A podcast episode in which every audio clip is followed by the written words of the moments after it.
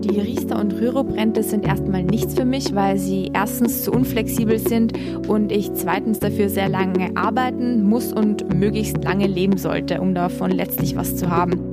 ETFs sind Aktienfonds, die einen gesamten Index abbilden und mich wenig kosten. Ich kann sie mit kleinen Beträgen in Form von Sparplänen besparen und das Risiko über viele Unternehmen streuen.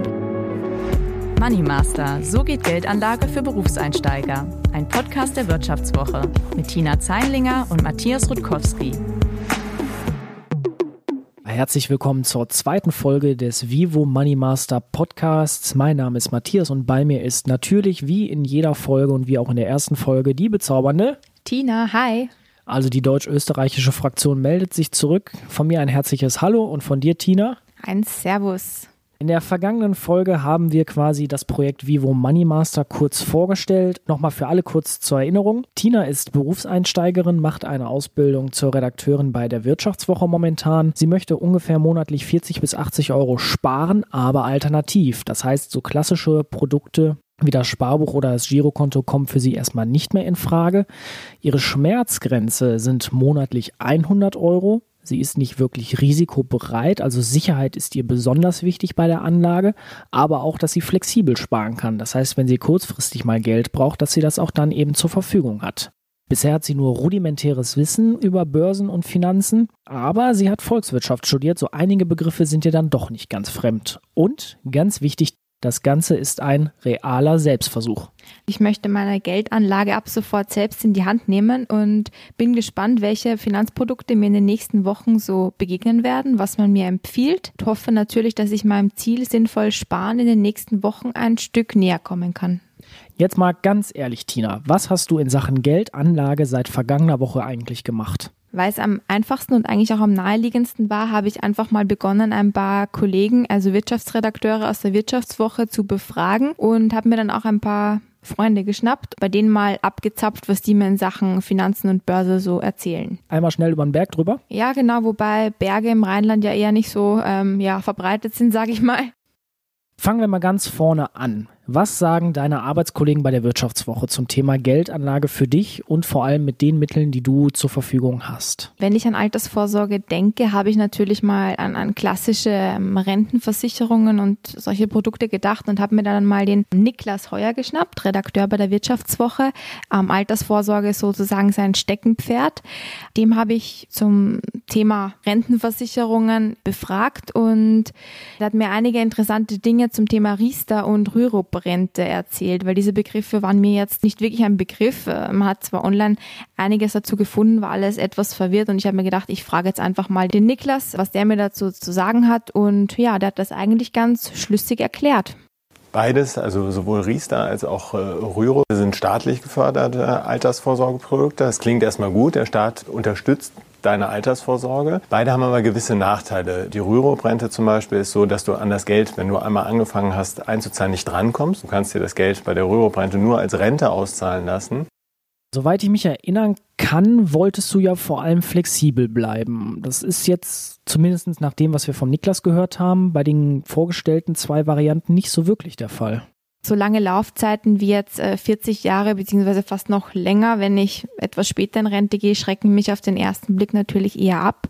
Bis zur Rente dauert es dann natürlich doch noch einige Jahre und ich würde eigentlich schon gern dazwischen immer mal wieder auch was rausnehmen können. Jetzt nicht unbedingt für kurzfristige Investitionen wie einen Urlaub oder so, aber wenn jetzt dann mal vielleicht der Kauf einer Wohnung bevorsteht oder Kinder irgendwann mal kommen, wäre es natürlich schon nett, wenn man da auf das Geld zugreifen kann und das nicht eingefroren irgendwo liegt, bis ich, ja, Rentnerin bin. Da müssen wir jetzt schon ganz ehrlich sagen, dann scheidet Rürup schon mal eher aus.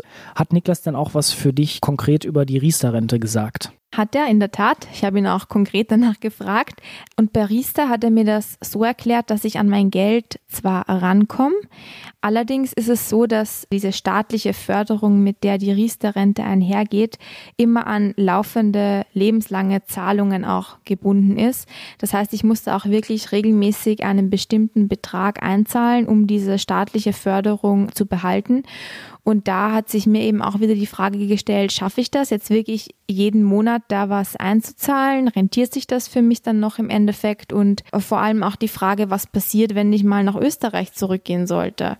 Ja, und außerdem hat der Niklas da mir dann auch noch zum Glück ein paar konkrete Zahlen zur Riester-Rente genannt, die auch ganz interessant waren. Wenn man so guckt, was bleibt unterm Strich, einfach wie viel zahlst du aus eigener Tasche ein und was bekommst du später nach Steuern dann wirklich in deine eigene Tasche wieder zurück, dann ist es so, dass bei einer Riester-Rente, ich habe jetzt mal für dich so ein bisschen geschaut, du bist 22 Jahre alt, dann würdest du auf eine Nettorendite im besten Fall von etwa 3% kommen, wenn du die statistische Lebenserwartung, die du hast, bei dir 90 bis 93 Jahre erreichst. Okay, ganz ehrlich, 3% klingen ja jetzt schon mal besser als die 0,01% auf deinem Sparbuch oder Girokonto. Das finde ich auf den ersten Blick schon mal ganz interessant. Dachte ich auch. Allerdings hat mich Niklas dann auch darauf hingewiesen, dass diese 3% einem nur in Aussicht gestellt werden. Also das sind Werte, die jetzt keinenfalls garantiert sind. Wenn ich Pech habe, bekomme ich diese 3% gar nicht getreu dem Motto, das könnten Sie vielleicht haben. So habe ich das auch verstanden. Ähm, klang für mich dann jetzt auch nicht mehr so toll irgendwie. Konkret hat dir Niklas ja auch dazu noch was gesagt, dass das wirklich rechtlich auch nicht garantiert ist, obwohl damit gerne geworben wird.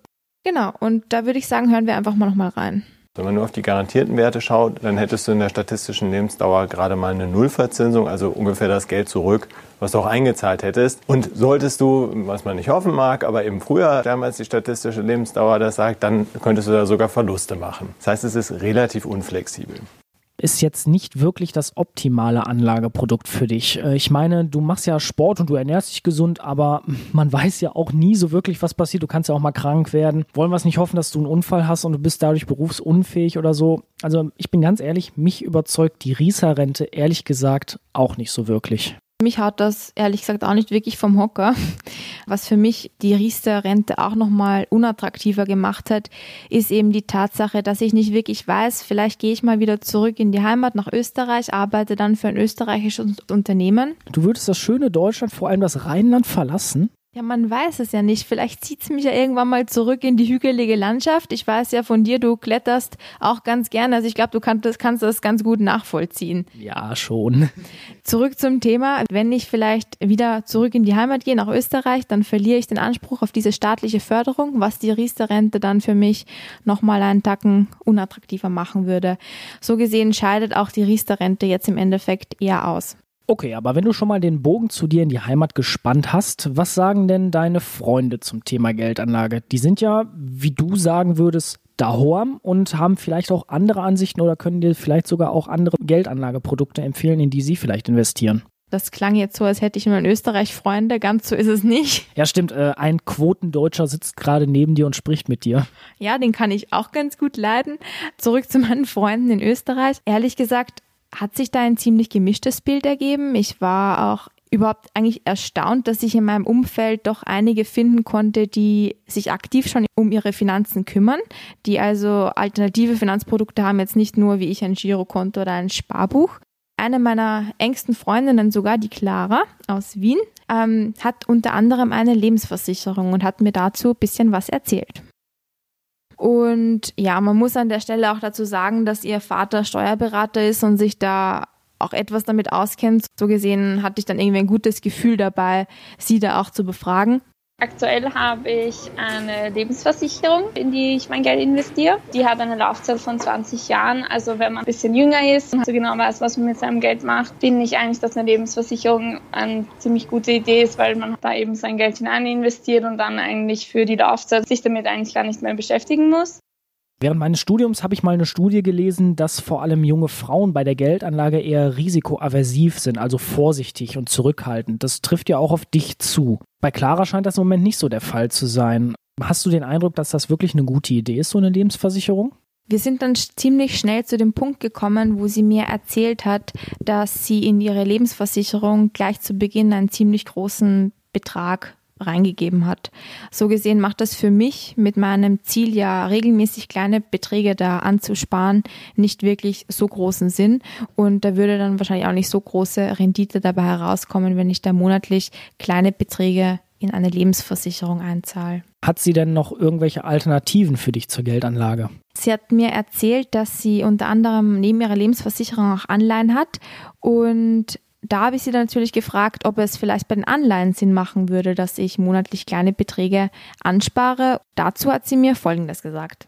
Puh, also ich glaube, das ist ein bisschen wenig. Also wenn man sagt, ich will jetzt wirklich nur einen kleinen Betrag investieren, dann kann man auch mal sagen, hey, ich schaue mir jetzt keine Anleihe an, sondern eine Aktie, wo man halt irgendwie vielleicht der Firma vertraut. Aber in eine Anleihe würde ich jetzt persönlich nicht investieren.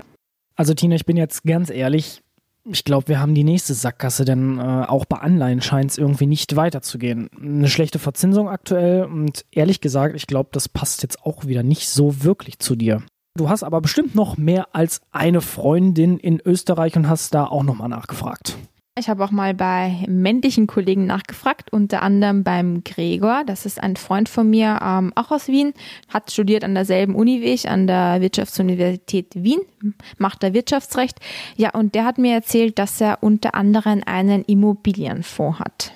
Der Immobilienfonds ist sicher keine schlechte Idee. Also der hat jetzt, glaube ich, in den letzten eineinhalb Jahren einen Plus von 3,8 Prozent. Und das ist doch eine sehr sichere Anlageform. Ich denke, wenn man nicht allzu viel Risiko eingehen möchte, dann ist sowas sicher eine gute Idee. Und da hat mich dann natürlich auch interessiert, ob es vielleicht bei einem Immobilienfonds endlich Sinn macht, mit kleinen Beträgen ähm, da Geld anzusparen. Was mir der Gregor dazu gesagt hat, das hören wir jetzt. Ich glaube, dass es nicht viel Sinn macht, einen kleinen Betrag in so einen eher stabilen Fonds einzuzahlen, von dem man nicht die großen Kursgewinne, aber auch nicht die großen Verluste erwarten kann. Ähm, da könnte man wahrscheinlich genauso gut in irgendeinen Bausparvertrag Geld einzahlen.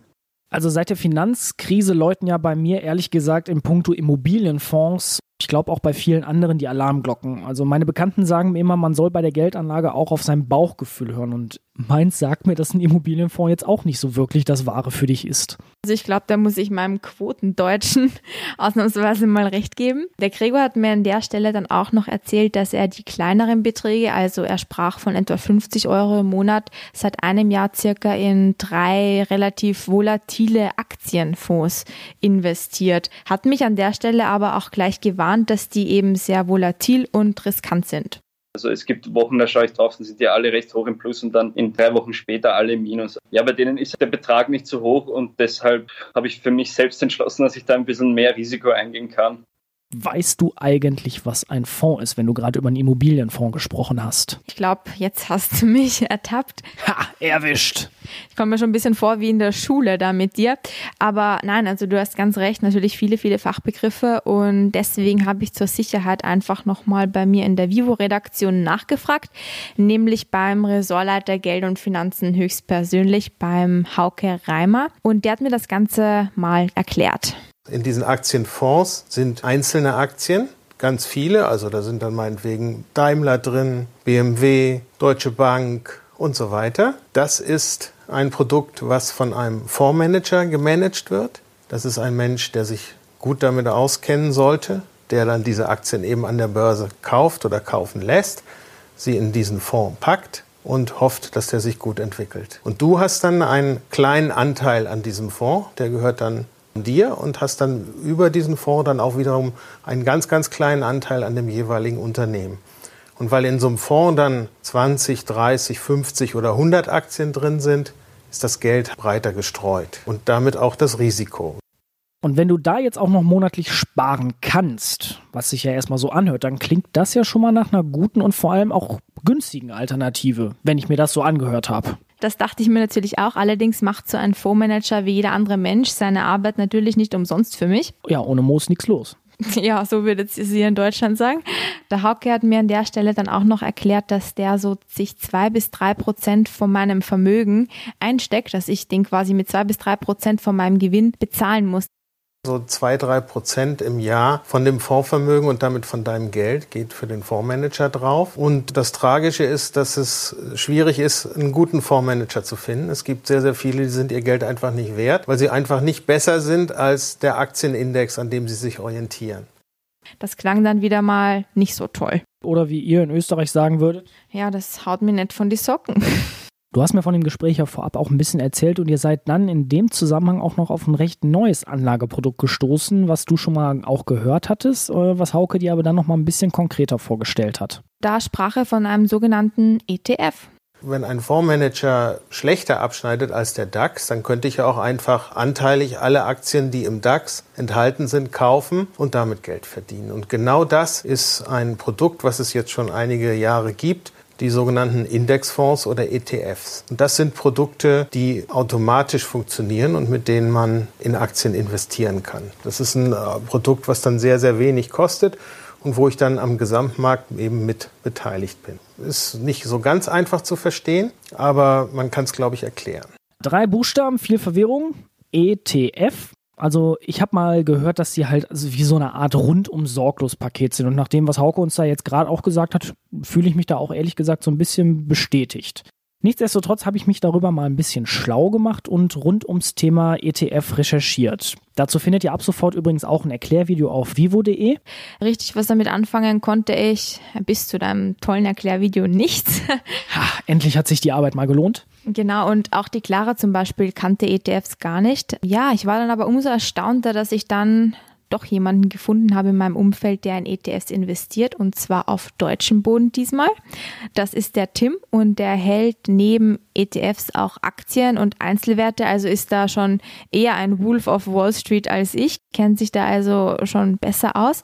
Und ja, den Tim habe ich mir mal geschnappt, der ist 26 Jahre alt und der hat mir ein bisschen mehr über ETFs erzählt. Der Riesenvorteil an ETFs ist nun mal, dass eine ganze Branche abgebildet werden kann oder ein ganzer Markt oder auch ein Index wie, wie der DAX. Und dann brauchst du dich nicht äh, so sehr festlegen, wie du das bei einem Einzeltitel machst. Die Entwicklung von einem Einzeltitel ist ja von super vielen einzelnen Faktoren abhängig. Zum Beispiel bei Elon Musk und Tesla. Wenn der falschen Twitter-Post raushaut, dann wird das dazu führen, dass die Aktie erstmal wieder 10% verliert. Und das hast du in der Art natürlich bei einem ETF nicht. Okay, klingt so, als ob sich Tim bei ETFs sicherer fühlt als bei Einzelwerten. So habe ich das auch aufgefasst. Allerdings hat er mir dann auch noch erzählt, dass er deswegen lieber in ETFs investiert, weil es da die Möglichkeit gibt, monatlich in sogenannte ETF-Sparpläne einzuzahlen, was jetzt bei Einzelwerten oder Aktien nicht so häufig der Fall ist. Ein Grund, warum ich das momentan präferiere, ist, dass, dass du das im Zuge von Sparplänen machen kannst. Das bedeutet ja, dass du nicht direkt, sage ich mal, 2000 Euro investierst, sondern eher, eher ja, monatlich kleine Summen einzahlst und so sparst. Ja, das hat mich dann schon mal echt begeistert, muss ich sagen, weil es eben endlich die Möglichkeit gibt, mit kleinen Beträgen laufend Geld anzusparen. Und den Tim habe ich dann auch noch gleich auf den Kostenpunkt angesprochen. Riesenfaktor sind Transaktionskosten, weil momentan ist ja so bei Einzeltiteln, dass du pro Kauf sozusagen und Verkauf bezahlst. Und bei den Sparplänen und den ETFs ist es heutzutage ganz oft so, dass du keine äh, Transaktionsgebühren hast, also 0 Euro, sofern du das äh, über einen Sparplan machst. Und weil ich im Zuge des Gesprächs mit Tim ähm, schon wirklich gemerkt habe, dass sich der da scheinbar echt gut auskennt, habe ich die Möglichkeit gleich genutzt und ihn nochmal zu Aktien und Einzelwerten ein paar Dinge gefragt. Aktien? Ich dachte, du hast Angst vor Aktien, weil die sind ja oft sehr volatil. Einzeltitel sind äh, schwankungsanfällig. Wir haben ja schon von dem Beispiel mit Tesla und Elon Musk gehört. Und du bist ja eher risikoscheu. Wieso jetzt auf einmal Aktien? Ich dachte mir, wenn ich den schon mal vor mir sitzen habe, dann will ich da auch schon mal wissen, wie sich das anfühlt, mit, mit Aktien zu handeln.